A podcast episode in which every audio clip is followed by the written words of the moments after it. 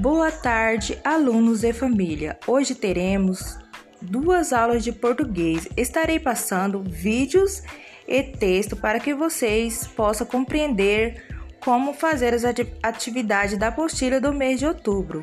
Faça um grupo de quatro pessoas e faça um cartaz com os principais assuntos abordados no vídeo e no texto. Essas atividades é para vocês trazer na próxima aula, que será em sala de aula.